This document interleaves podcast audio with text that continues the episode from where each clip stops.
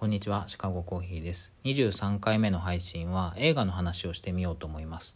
ちょっと思い出しただけという作品です。とても印象に残る映画で先週見たんですけど、1週間経ってずっとぐるぐる思い出してしまうんで、いっそ話してしまおうと取り上げることにしました。もう上映が終わった劇場も結構あると思うんですけど、まだ続いてるとこと、これから上映されるようなところもあるみたいなので、あの皆さん見てもらえたらなと思います。私はジュラシック幼稚園さんのツイートを見て見に行きました。滑り込みでした。主演は伊藤沙莉さんと池松壮亮さん。カテゴリーは恋愛なんですけどこの物語の構成が本当に面白いです。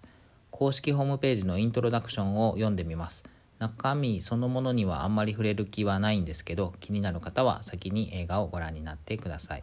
読みます。照明スタッフのテルオとタクシードライバーのよう。物語は2人が別れてしまった後から始まり時が巻き戻されていく。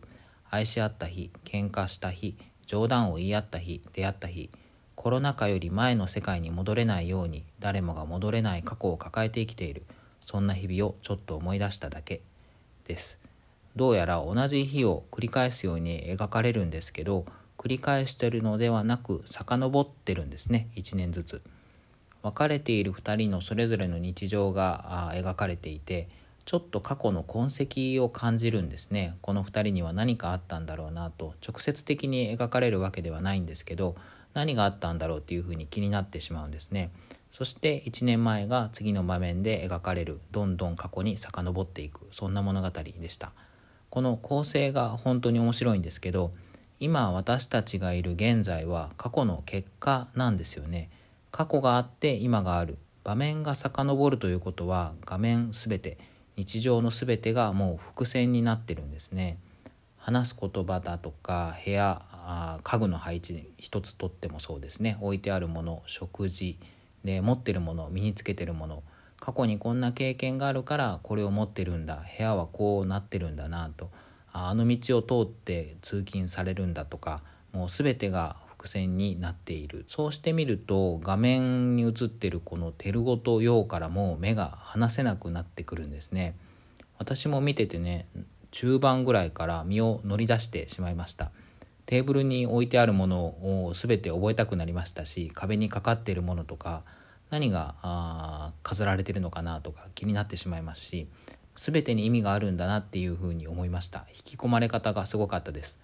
恋愛の話なので、まあ、その時々の感情の振れ幅が大きくってそこに自分の経験を重ねてしまうそんな風に見られる方が多いんだろうなとレビューをたくさん読みましたけどそう思いましたしまああ確かにそうなんですけど恋愛映画として捉えるのはもったいないなと私は思いました。私はなんですけど例えば自分の身の回りを見るとアクセサリーとかいつまで遡ってもつけてるんですけど私同じシルバーリングをもう何十年もつけてる気がしますが一時このシルバーリングがひどく変色している時代があったなとそんなことも思い出したりしました。あのとっても酸性の強い温泉に入った時であれあ誰と行ったかなとか車を借りて行ったなとか時計もずっとしてるんですけど外してる時代もあるんですね。つけてるどころじゃなかった時代もありましたね。過去を掘り返してみて止まらなくなってしまいました。で、えー、気持ちがまた今に戻るんですけど今この時間も未来から見れば思い出すことになるんだろうなというふうなことをしみじみ感じる映画でした。